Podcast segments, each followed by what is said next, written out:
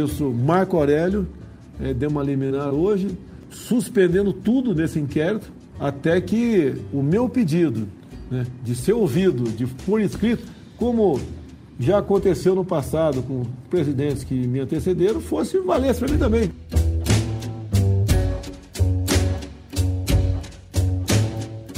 Juntaram tudo numa só, é mais prático.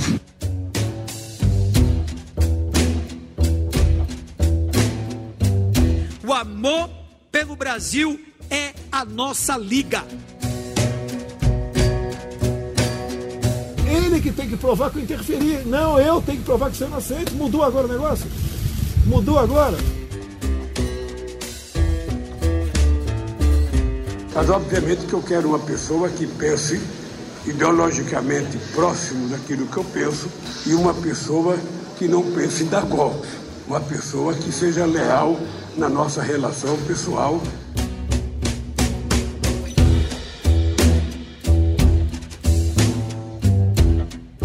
A semana começou com um bug nas redes sociais, que deixaram os usuários sem acesso ao WhatsApp, Facebook e Instagram. Poderia ser um presságio de que os dias seguintes seriam tensos, mas o que se viu foi outro bug, agora nas intenções do presidente da República.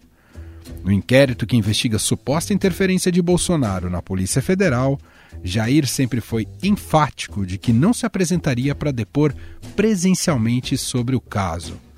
No entanto, nesta semana atípica, o presidente mudou de ideia e informou ao Supremo Tribunal Federal que pretende depor presencialmente no inquérito. Com isso, o STF adiou novamente o julgamento que definiria se Bolsonaro poderia ou não prestar depoimento por escrito nesse caso.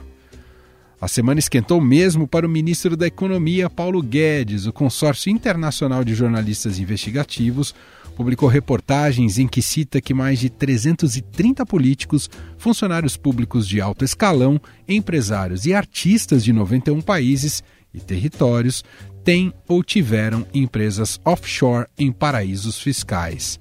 Por causa disso, a Câmara dos Deputados aprovou o requerimento pela convocação de Guedes para falar sobre esses recursos, o que tornou a situação ainda mais delicada para o ministro, já pressionado pelo mau desempenho da economia brasileira.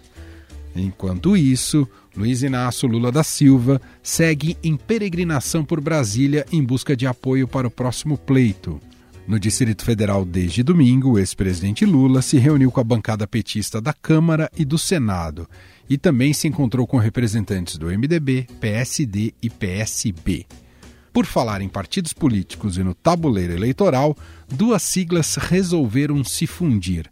Em convenções realizadas nesta quarta-feira em Brasília, DEM e PSL resolveram virar um só, com o nome de União Brasil, que passará a ter o número 44.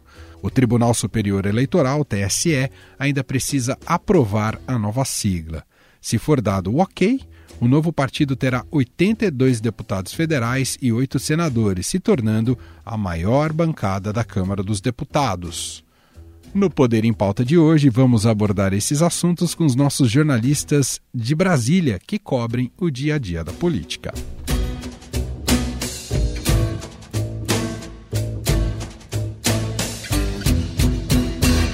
Acionando então nossos repórteres em Brasília, na capital federal, começando aqui por Felipe Frazão. Olá, Frazão, tudo bem? Olá, Emanuel, tudo bem? Como vai você? Como vai o nosso especialíssimo convidado Marcelo de Moraes e os nossos queridos ouvintes também que nunca nos abandonam, ainda bem. Ainda bem. É, o, o Frazão já deu a letra aqui, o Marcelo de Moraes segue com a gente porque Vera Rosa tinha muitas férias acumuladas. Ela está fazendo um tour que depois ela vai explicar para a gente quando ela voltar. É, por todos os lugares que ela passou aqui no Brasil. Mas o Marcelo está aqui, firme e forte, hein, Marcelo? Salve, Emanuel. Salve, Frazão. Pois é, era, fake news que eu ia parar minha participação na semana passada. Na verdade, tinha mais, tinha mais um pouquinho de suco nesse tanque aqui ainda. Vamos, vamos lá comentar, porque tem muita coisa quente acontecendo em Brasília e olha, não falta notícia. Não falta notícia. Bom, a gente começa hoje falando um pouco sobre a relação entre o presidente Jair Bolsonaro e o Supremo Tribunal Federal. Uma relação que foi bélica na maior parte do tempo, mas vive, digamos, um, uma fase um pouco diferente, um tanto mais branda após Bolsonaro, antes do julgamento já marcado pelo Supremo em relação se ele daria o depoimento presencial ou não, Bolsonaro se antecipou e manifestou ali para o Supremo que vai presencialmente prestar esse depoimento e o Alexandre de Moraes, o ministro Alexandre de Moraes, já marcou esse prazo para que nos próximos 30 dias o presidente seja ouvido. Quero ouvir de vocês, começar por você, Marcelo de Moraes. Há alguma estratégia aí do presidente Jair Bolsonaro ou só um reconhecimento que ele perderia no julgamento e seria mais um motivo de desgaste? Acho que são os dois, inclusive isso é uma estratégia do presidente Jair Bolsonaro, né? Ele percebeu que ia se desgastar com mais esse processo, com esse julgamento sobre a, a obrigatoriedade ou não dele prestar esse depoimento é, presencial, né? É, vamos lembrar que é o caso do juiz Sérgio Moro, que disse que ele é, que o, acusando o presidente de ter feito interferência, de tentar interferir na Polícia Federal. Mais de uma vez, expressamente, que ele teria, queria ter uma pessoa do contato pessoal dele, que ele pudesse ligar, que ele pudesse colher informações. Esse caso ficou arrastado essa decisão se ele teria que prestar o depoimento ou não. Muito tempo, quem lembra quando o Sérgio Moro saiu do governo, já faz bastante tempo isso. E na véspera de ser julgado pelo Supremo, o presidente, através do advogado-geral da União, Bruno Bianco, decidiu que topava falar sim, que topava prestar esse depoimento. A APF, a Polícia Federal, agora passa a ter 30 dias para tomar o depoimento do presidente de forma presencial, e ele fez isso para não ter, mais, de novo, um embate que, é, que a gente está vivendo um momento realmente diferente, Emanuel, que o presidente e os embates dele com o Supremo eram quase dia sim, dia sim, né? Acho que a gente todo dia tinha algum, alguma crítica, alguma estocada, principalmente com dois ministros em especial, que é Luiz Roberto Barroso e Alexandre de Moraes. Então o presidente só se desgastou com isso, é, pode ter até animado a militância mais feroz, mais radical que ele tem, mas não deu voto nenhum com essa polêmica, pelo contrário, se desgastou demais, passou a ter o mandato dele em risco, a conversa sobre impeachment voltou a ser forte, tudo isso não trouxe vantagem política nenhuma para Bolsonaro. Claro que desgastou também o Supremo, que também passou a ter que se explicar é, em muitas atitudes que toma, em muitas decisões que toma, mas o presidente tem é, como projeto ali a reeleição em 2022. Ele está de olho na reeleição dele, tá, é uma, uma, uma ideia que ele tem de concorrer com chance de ganhar. E esse desgaste com ele, nessa briga com o Supremo não levou ele a lugar nenhum. Essa estratégia foi aconselhada por aliados próximos do presidente, especialmente o ministro da Casa Civil, Ciro Nogueira, que é mais jeitoso né, nessas relações políticas, e que aconselhou que essa briga não, não, não ia dar vantagem política nenhuma, muito pelo contrário, e ele, prestando depoimento, tinha mais chance de você encerrar essa, essa, polêmica. Talvez o, o, inquérito não, não dê em nada, talvez o julgamento desse caso acabe dando em nada. Porque eu não posso trocar alguém da segurança na ponta da linha que pertence à estrutura nossa. Vai trocar. Uma preocupação do presidente realmente com o Supremo ficou claro. Ele teve um, um café da manhã com a bancada do agronegócio, a bancada da Frente Parlamentar da Agropecuária, a FPA, em que ele fala sobre, caso, sobre a situação do Supremo, em que defende a, que é um outro drama também que não acaba nunca, defende a nomeação do André Mendonça, né, defende a aprovação do nome dele para o Supremo, dizendo que se ele for aprovado vai ser mais um nome, mais um voto a favor das pautas conservadoras. E lembrou que em 2023 quem foi eleito vai poder eleger, escolher mais dois ministros do Supremo e deu a entender que seriam mais dois ministros com essa linha conservadora também. Então o presidente não tira o Supremo da cabeça porque sabe a importância que tem o Supremo nessas discussões das pautas, nessa discussão dos projetos. Mudando de assunto aqui no nosso Poder em Pauta, vamos para um segundo bloco agora de caráter mais eleitoral para a gente conversar aqui, discutir com o Felipe Frazão e o Marcelo de Moraes. Nesse bloco eleitoral, a gente vai começar falando sobre a união, sobre a criação, a fusão entre o Democratas e o PSL, e assim surge um novo partido no espectro político brasileiro União Brasil. Ainda passa ainda por uma fase de validação aí do TSE que deve se dar até o começo do ano que vem. Mas agora começando com você, Frazão. E aí já vou puxar aqui pelo nome. O nome do partido que não é lá muito feliz, né? Os marqueteiros de partido nesse país ah, são meio cafonas na hora de escolher nome, esse se chama União Brasil. Queria saber de você o quanto que dá para confiar nessa união de fato entre o ACM Neto e o PSL e o que vem pela frente. Eu sei que está tendo muita disputa por causa dos diretórios regionais, não é, Frazão? Ah, Emanuel, não tem união nenhuma, né? Isso é uma aliança de conveniência aí para criar um partido forte para o ano que vem. Me chama a atenção que, que, que eles estão fazendo isso e não sabem ainda se vão apoiar ou não o presidente Jair Bolsonaro. Metade de um grupo quer, de um partido, metade do PSL não quer, rejeita essa conversa. É, o Democratas é um partido que é, não é da base do governo federal, do presidente Bolsonaro, mas também não é oposição. O PSL do mesmo jeito. Então, esse novo partido, ele nasce a partir dessa fusão, sem a predisposição de ser oposição ou base. O ACM Neto já disse é, para o Estadão que ele não vai obrigar ninguém, que o partido quer ter candidato próprio, mas e, e não vai afastar ou não vai é, é, punir quem quiser é, apoiar o Bolsonaro, o que mata na, a, a, possibilidade de existência de um candidato próprio desse partido, que, cujo nome, é, com devido respeito aqui, devido à vênia aos, aos criadores, eu achei muito ruim. Assim, muito, muito. Ruim e assim, é um nome bastante óbvio, né? União Brasil, uma simbologia também e não vai além do, do que está aí sendo usado pela direita. É, pobre, de uma certa forma, né? Já, já tivemos é, é, mudanças, é, recalchutagens recentes de partidos até um pouquinho mais criativas aqui no Brasil, e vários estão fazendo isso. Mas é, é uma conveniência. Tem três pré-candidatos, a rigor, né? São o, o, o Mandetta, né? Os ministros da Saúde, que era do DEM, né? Então entra no partido. Mas ambos perceberam que a somatória, num primeiro momento, esse 2 mais 2, ele vai ser 3. O Datena está afiliado ao PSL, até onde me consta, ele ainda não trocou e, e continua com, aquela, com aquele método de fomentar pré-candidaturas até a véspera, né? levar até um certo ponto e desistir em cima da hora e o Rodrigo Pacheco, que está de saída desse, desse blocão aí, desse partidão novo, ele do DEM também, né? Rodrigo Pacheco, presidente do Senado, e são os três que seriam, por assim dizer, pré-candidatos dentro desse partido, né? Eu fiz uns cálculos aqui projetando que no ano que vem vai ser muito pouco diferente, né? O, o fundão eleitoral, ali em torno de 2 bilhões de reais, é, que foi o que teve no ano passado. Se isso se concretizar, não houver mudanças, é, são 320 milhões para esse grupo. E eles vão, com o PSL soma 54 deputados atualmente, Claro que quando tem essas migrações, tem a janela partidária do ano que vem também, pode ter mudanças, e o Democratas 28. Então o PSL hoje estaria mais forte, né? com maior representação no Congresso e com trazendo mais recursos para essa união.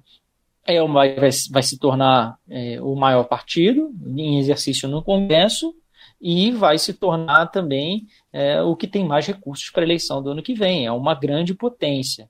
E tem diretórios. O Democratas tem, é mais estruturado no país, né, mais tradicional, porque já vem do PFL é, e, do, muito mais do que o PSL. É, e é, essa junção é uma junção de conveniência para ambos para tentar sobreviver. E, já talvez antecipe o movimento, né, Marcelo, do ano que vem, que tem cláusulas de barreira é, para ser atingido, da, da, sobrevivência dos partidos, né, da tentativa de fusão. E é a primeira dessas fusões que se conversam aí no Congresso já há alguns anos. Mas vamos ver quanto tempo vai durar, porque essa primeira história aí de apoiar ou não Bolsonaro talvez seja um, o ponto de atrito mais evidente deles imediatamente, sem entrar nessas divisões menores aí de controle de diretórios regionais, que isso aí é briga é, de longa data que vai ocorrer sempre dentro de partidos que não precisou nem se unir. Até nos partidos que não se uniram, que estão sozinhos aí, tem briga por controle de diretório é, por causa de entre deputados, deputados estaduais, federais, vereadores. Isso é tradicional aí na política. Marcelo, só para fechar o bloco eleitoral, o Lula está por aí em Brasília atuando nos bastidores fortemente? Lula atuou fortemente, ele tem conversado, acho que ele só não conversou com a União Brasil, acho que com todos os outros partidos ele conversou. Talvez, e eu acho até que conversou com gente do União Brasil, desse, desse novo grupo, né? Mas Lula fez uma, uma movimentação muito forte para tentar compor não só uma aliança nacional, porque ele, vamos lembrar, ele é o líder nas pesquisas. Em todas as pesquisas ele aparece com uma vantagem bem expressiva. Então ele está com o, o, o, chamado canto da, da sereia, né? Porque ele pode atrair qualquer partido para o lado dele, porque é, ele está, nesse momento, com muita força política. A gente sabe que a eleição não é pesquisa, né? que pesquisa é, é o, o, retrato de um momento e falta um ano para a eleição, é muito tempo até lá. No, nas eleições de 2018, eu costumo responder, repetir isso. Em 2017, Lula estava preso e liderava, e liderava as pesquisas. Então, assim, já tinha. Aliás, desculpa, em 2018, Lula estava preso liderando as pesquisas. Logo depois ele saiu, não pode disputar, entrou Fernando Haddad eu lembro que um ano antes, Marina Silva estava em segundo lugar empatada com o Bolsonaro. Ela teve 1% dos votos. Então muda muito esse quadro, muda rápido. E o Lula, nesse momento, está liderando. É claro que ele acaba sendo um, um, um polo de atração para os partidos políticos. Ele se juntou aqui em Brasília com vários partidos tradicionalmente aliados dele, o pessoal de esquerda, é, PSB, PCdoB, PSOL, é, esses grupos todos que costumam realmente apoiar o candidato do PT conversaram com ele, mas ele fez umas conversas que eu diria que são, pelo menos, interessantes do ponto de vista político, que dá uma sacudida no xadrez, né? Ele conversou com muito, teve um jantar na casa do Eunício Oliveira com o pessoal do PMDB, então é, é, é uma turma já do centro. Conversou com o Paulinho da Força, que é do Solidariedade, que também é uma força também que se alinha ali muitas vezes no centro.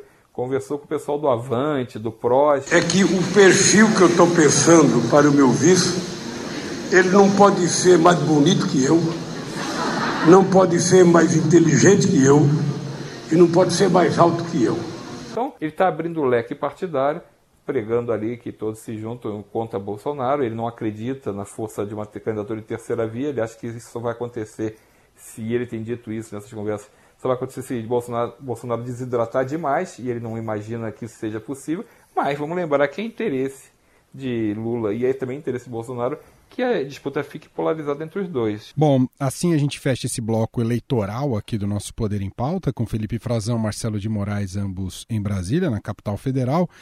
Abrindo mais um bloco aqui, é importante a gente falar desse tema também. O ministro da Economia, Paulo Guedes, está num momento bastante delicado e pressionado, né? Depois do que foi revelado sobre as suas contas em offshores em paraísos fiscais.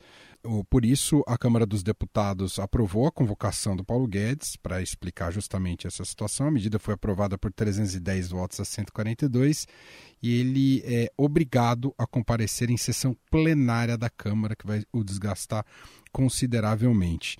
Ah, esses documentos foram revelados pelo Pandora Papers, né, que é um consórcio internacional de jornalistas. O Frazão, é, o Guedes está pressionado e isolado, e não só pela revelação em si. Né? Isso se soma a um momento econômico muito difícil do país. Queria te entender se essa, isso não pode desembocar uma pressão tão grande a ponto de colocar em xeque a sua permanência no governo, Frazão. Acho que, acho que assim, essa situação que você pontua, Manuel, é o que ajuda a gente a entender o porquê que ele está sendo é, assim convocado para uma situação de exposição é, grave política para os ministros, é, sem ter muita defesa ali, porque vamos combinar, né? Uma votação com 310 votos aprovava uma uma PEC, né? Uma aprovava PEC, uma emenda à Constituição, né? Então, assim, um troco.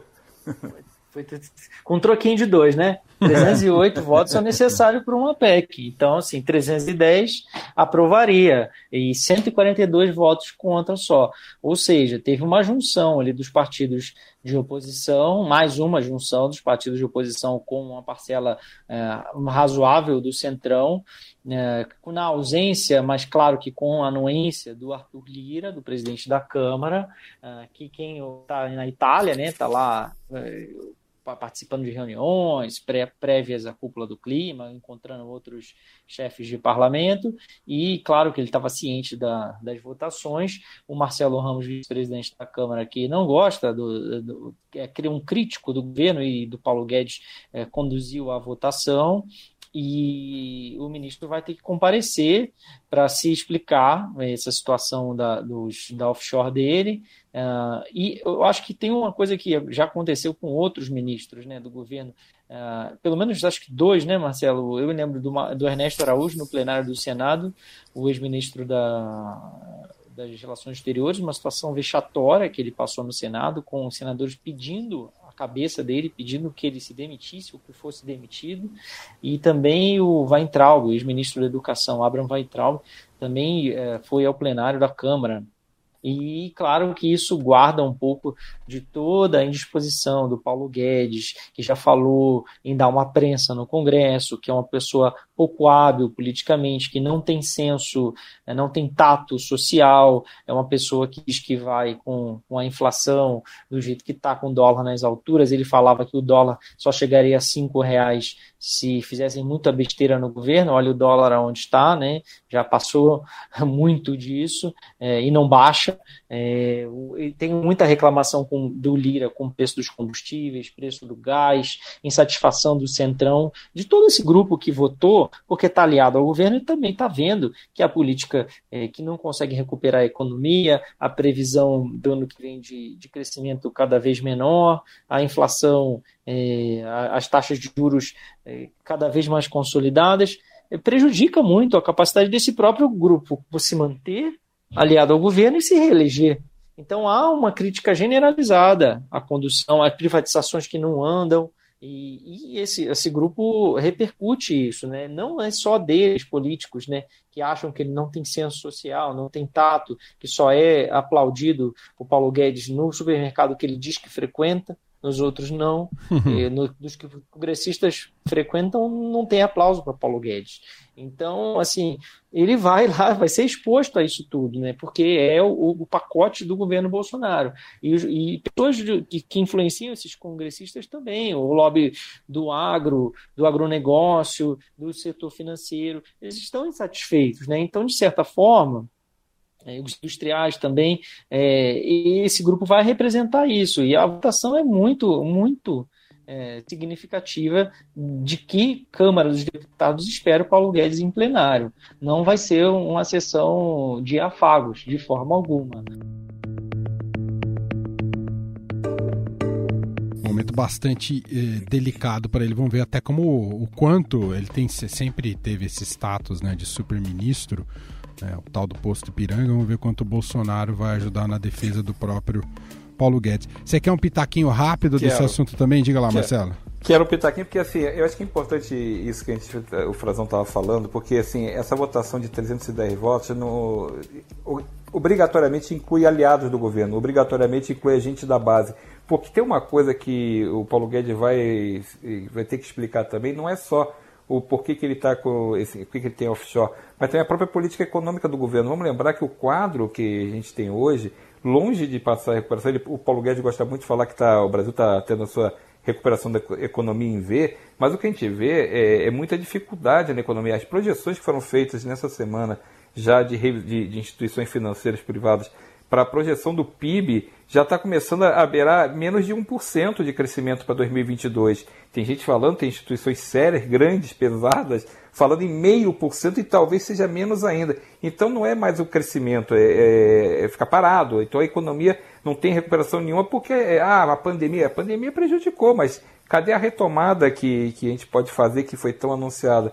Cadê as medidas que podem controlar a inflação? A inflação está cada vez. Essa previsão está subindo, o IPCA está subindo, então a gente tem os juros subindo, todo esse quadro, e aí você coloca nisso o aumento da extrema pobreza, ninguém ignora que ao mesmo tempo que o ministro Paulo Guedes vai ter que explicar uh, o, seu dinheiro na offshore, a gente tem visto fotos chocantes de pobreza extrema, como aquela foto das pessoas tendo que se alimentar com osso, carcaça de, de, de, de boi, com com o resto, praticamente, que coisas que a gente não, não jamais pensou que ia ver o desespero das pessoas para comer esse tipo de, de, de alimento que não, não, dá nem para chamar de alimento, mas é o que tem. Então, esse contraste é o que causa mais problema, porque é, que é o discurso que a oposição tem feito, e é isso que o Paulo Guedes vai encontrar no plenário, é essa, é, esse contraste. Ó, de um lado, gente com muito, muita pobreza, e do outro lado, o ministro da Economia tendo que, esse dinheiro no offshore, tendo um dinheiro que aumenta conforme as decisões dele. Então, isso é uma crise contratada. Paulo Guedes pode se sair muito bem. Não acho que ele. Eu acho que tem uma diferença. O Frazão citou o caso do, do Abraham Weintraub e do Ernesto Araújo, que foram muito mal quando foram, foram falar no plenário, porque eles eram muito ideológicos, são ministros com outro perfil, né? ministros com mais, mais, mais daquela ala mais apaixonada ali pelo bolsonarismo, uma ala mais radical. Paulo Guedes tem mais, tem, mesmo sendo, não tendo muita sensibilidade na hora de falar, ele fala é meio. Ele, é, ele não tem tato, né, Marcelo? Não tem se tato. Ele, se ele era tão vamos, radical, vamos, ele não tem tato, né? Uma vez ele, ele foi ele, lá pro Congresso falou que ia dar uma prensa, que tinha que dar uma prensa exato, numa ele, comissão, acho que foi na do orçamento, e saiu um quiprocó lá, foi grave Isso. o negócio. Não, ele teve, ele teve uma outra briga quando o deputado Zeca Disseu chamou ele de tchutchuca também, que ele é levantou, botou, botou o dedo na cara. Ele, ele não tem tato, mas ele não é uma pessoa que não tenha conteúdo para debater, que ele vai ser contestado até na hora do debate sério, o debate mais sobre conceito. Isso ele vai ser contestado porque, enfim, o que está em jogo são os resultados, os resultados são ruins.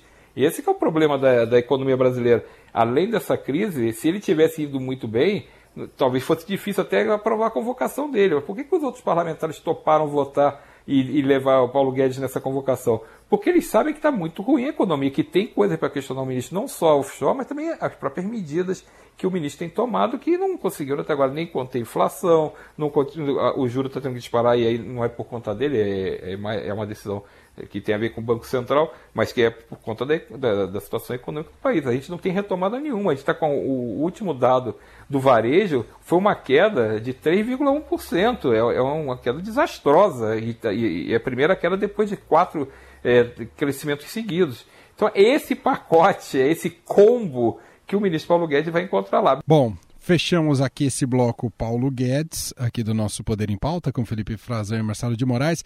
Reta finalíssima aqui da nossa conversa, do nosso encontro quinzenal, então um assunto para cada um.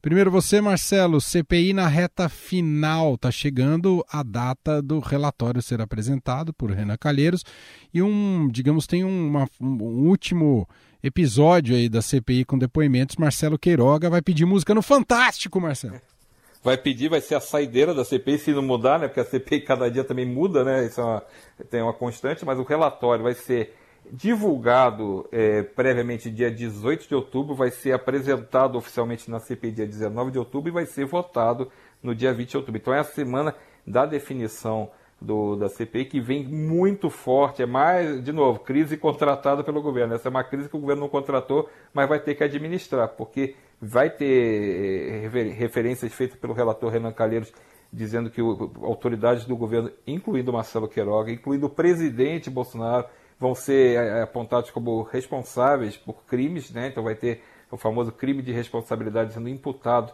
ao presidente e a outros integrantes do governo por conta da, do, das medidas tomadas durante a pandemia do coronavírus. E Marcelo Queiroga vai fechar, a, a, o, vai ser o último a depor na, na CPI, se não, nada mudar, no dia 18 mesmo. Então, assim, ele vai depor e o relatório vai estar quentinho saindo ali do forno e sob pressão de novo pelas decisões que ele tem tomado. E agora é, é a CPI se perdeu um pouco em algumas audiências na, na, volta dela depois do recesso, mas com esse caso da Prevent Senior, esquentou muito de novo, passou muito de novo a, a, a impressão para a opinião pública de que algo muito grave foi feito no Brasil, que algo muito grave aconteceu, que o, o, o governo realmente tinha comportamentos inaceitáveis em relação à, condução do combate à pandemia. O Marcelo Queiroga, nesse depoimento da CPI, talvez ele peça a música e seja a música aquela assim, bye bye so long farewell, né? aquelas coisas assim, adeus também foi feito para se dizer. E o último assunto vem com o Felipe Frazão e sua cobertura ali do Itamaraty. O que, você queria dizer aqui, ô Frazão? É um outro negacionismo, né, que a gente achava também que, que tinha ido embora, né, como o Marcelo lembrou aí que houve na saúde, também teve essa esperança e há ainda um pouco dela, ou resta muito pouco dela no Itamaraty. O, houve a troca do Ernesto Araújo pelo ministro Carlos França e nas últimas semanas com a participação dele lá na ONU, ele estava ao lado do, do ministro Marcelo Queiroga quando ele ofendeu, fez gestos lá para manifestantes. ele também fez um gesto. É, ele disse que estava apontando para uma pessoa que estava do lado de fora da van, da comitiva presidencial.